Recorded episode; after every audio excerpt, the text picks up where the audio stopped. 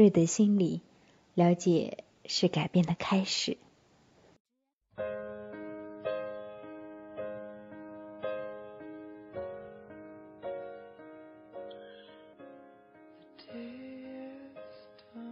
那些有达以上恋人未满的蓝银红颜知己，不过是我对你有感情，但你还没有达到和我谈恋爱的级别而已。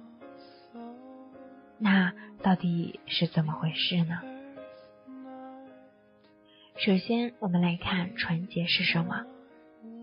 总有人在异性关系里说我们很纯洁呀，有的时候他们不是在掩饰。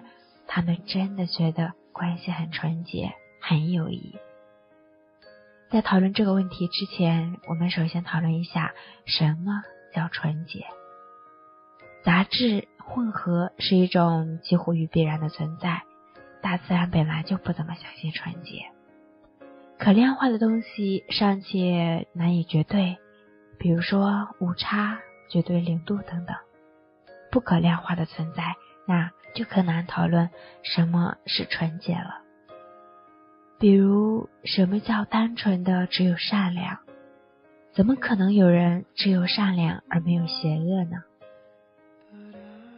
友情、爱情、亲情这三种人际交互的基本情感，必然同时存在于任何两个产生互动的个体之间，或和不同的搭配，产生了不同的效果。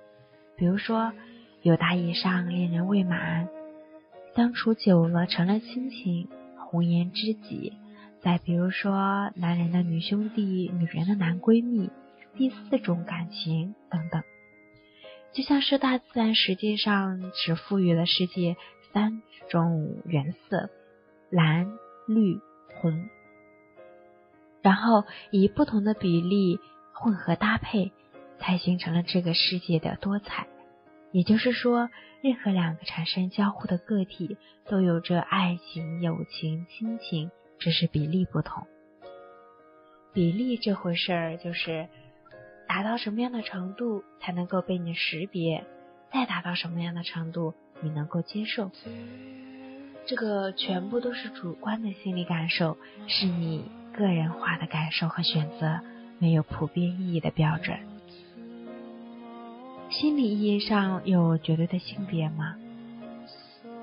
其实一个人在生理意义上是没有绝对性别的，在心理上就更别谈了。荣格在这方面有这样的描述，他说：每个生理男人都有一个女性的一面，叫阿尼玛；而每个女性都有男性的一面，叫做阿尼姆斯。我们不拽这些专业的术语，这几乎是一个直观的经验。男人有女人的一面，而女人有男人的一面。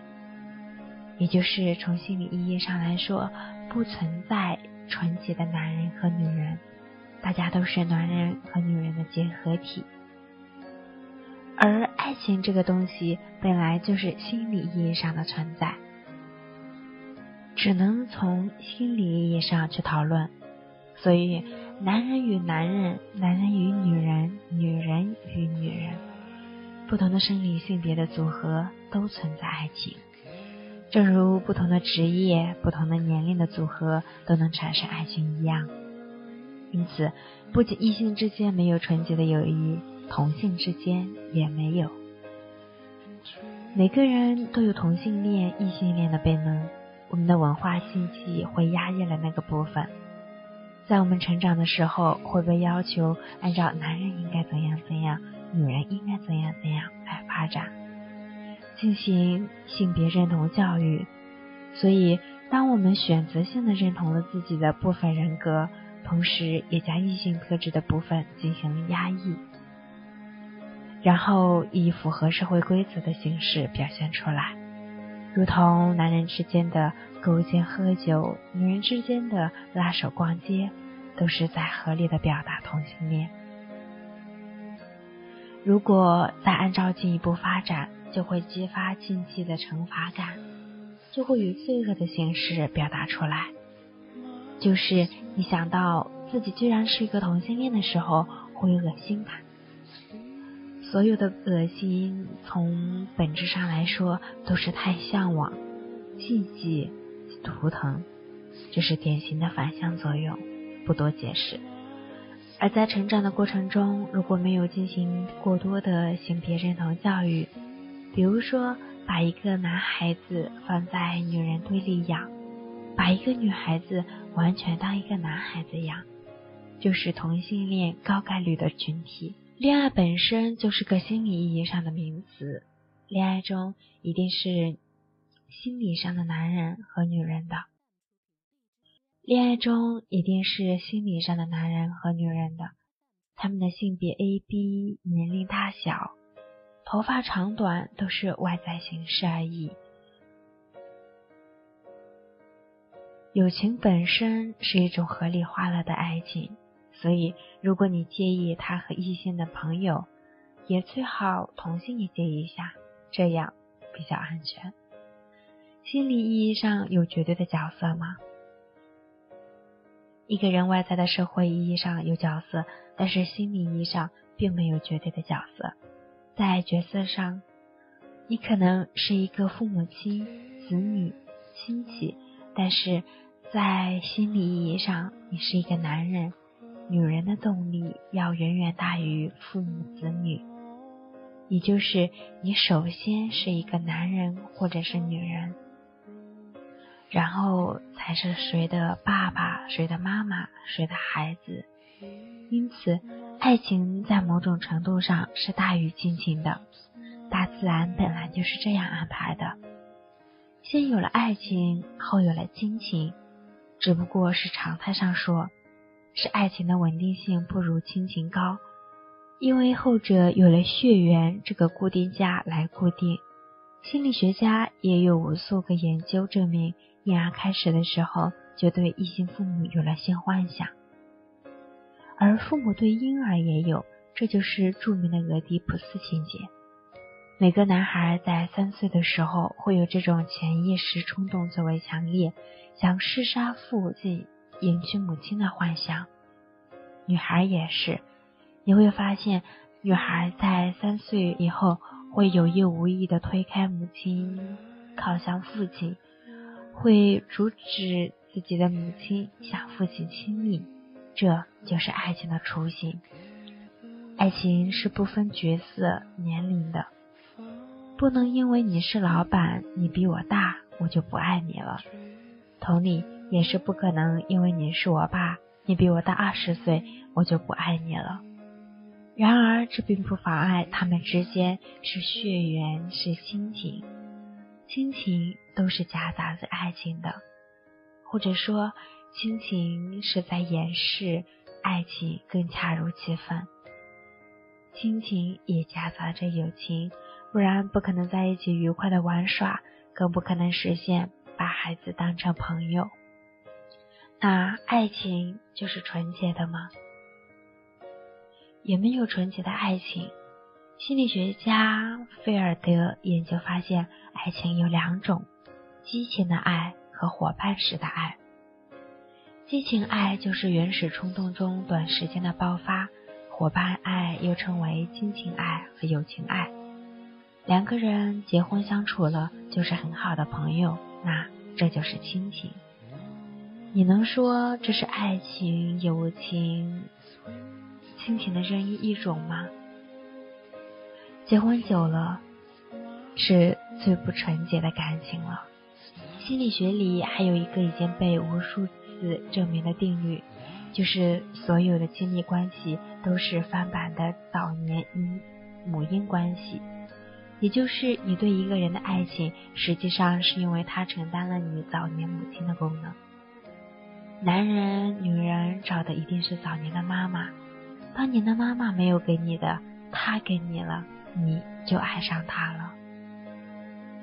这个我写过的成功的恋人和成功的父母做的是一样的，来谈了这个过程。因此，爱情也是亲情的一种延迟吧。再进一步来说，纯洁的爱情只存在于幻想，我们无法真正看见一个人，无法真正了解一个人。我们爱上的除了是这个人，还有一大部分是我们自己的幻想填充起来的。所以，当我们面对这个跟我们想象的部分有差异的时候，我们就会跟他产生冲突，因为我们爱上了他，除了他自己本身。更多的是那个我们用理想化创造出来的人，这你也很好理解。我们爱猫、爱狗、爱雕塑、爱范冰冰，你并不了解他们真实的内心。实际上，你只是投射了一个理想化的爱人在上面。那忠诚真的存在吗？异性之间没有纯洁的友情。恋人之间没有纯洁的爱情，亲人之间也没有纯洁的亲情。纯洁只是一种理想化、不可实现的存在。即使你处在一种恋爱、一种婚姻关系里，依然会对伴侣之外的人产生心动、冲动、幻想。这就是哈菲尔德说的激情爱。人可以不去谈恋爱，不去结婚，但不可能不会产生爱情。这就说到了忠诚，恋人之间的忠诚、专一存在吗？遗憾的是，并不存在。人可以控制自己的行为，不去跟别人上床或者接吻，但是不可能控制自己的感情，不产生冲动。精神出轨是一种必然不可控、不受意志所支配的存在。你还要用毅力去要求吗？那就要求某人不做梦，不要梦见其他异性是一样的。其实说白了，所谓的忠诚，只不过是恋人之间原始安全感匮乏的一种补偿。我们无法确定自己是值得一直被爱的，也无法相信。自己和对方，所以要拿婚姻、忠诚、专一、誓言等外在的形式来固定一下自己的感情，那我们就不怕它不稳定了。因此，强调忠诚本身就是感情不稳定的一种不信任而产生的外在补偿。当然，婚姻还有其他的社会性功能，我们不讨论。其中的功能之一就是补偿不稳定性。要求伴侣绝对忠诚，你必然会失败。即使他同意了你，但是他自己是说了不算的。人的本能、潜意识并不受意识所支配，语言是受意识支配的。意识能够支配的范围实在是太有限了。你觉得我说错了？有人会反驳：“我的确对他没有冲动，没有想法，也不想跟他在一起啊。”是的，你们之间只是没有称为男朋友、女朋友而已。你不能说没有爱情。正如有人问：“男女之间有纯洁的友情吗？”答是有，越丑越纯洁。因为丑到根本不想谈恋爱，但是再丑的人也会有爱情。一个人丑，你还跟他有来往，一定是他有丑之外的东西满足了你，让你有动力维系。不然，一个又丑又笨又无聊的人，你跟他是产生不了任何连接的，产生了也不可能会被持续。人与人之间，只要有连接，就会有感情；只要有感情，就会有爱情的成分。所以，爱就大胆的承认，别整天那些恋人未满、友情以上、第四种感情，我和他没什么。我们虽然是异性，但很纯洁之类的话来掩饰，这最多叫我对你有感情，但是你还没有达到要和我谈恋爱的级别。这个很好判断，比如说你有一千个伴侣，你会考虑他算不算一个？因为爱人只能有一个，所以你要掩饰。你掩饰的好处有很多，比如说可以防御自己花心、混蛋、流氓的罪恶感，继续假装自己是个好人。比如说，不会把对方吓走；再比如说，防止被某人揍。恋人只能有一个，但是爱情的对象必然有很多。只是意识和潜意识的某些原因，我们只能够假装有一个有名分的，其他的爱情对象就必须以冲动、友情、炮友、知己等名词来掩饰。当然，人不是故意的，这是潜意识。那如何面对感情呢？最后，我们又开始重复一开始的问题了。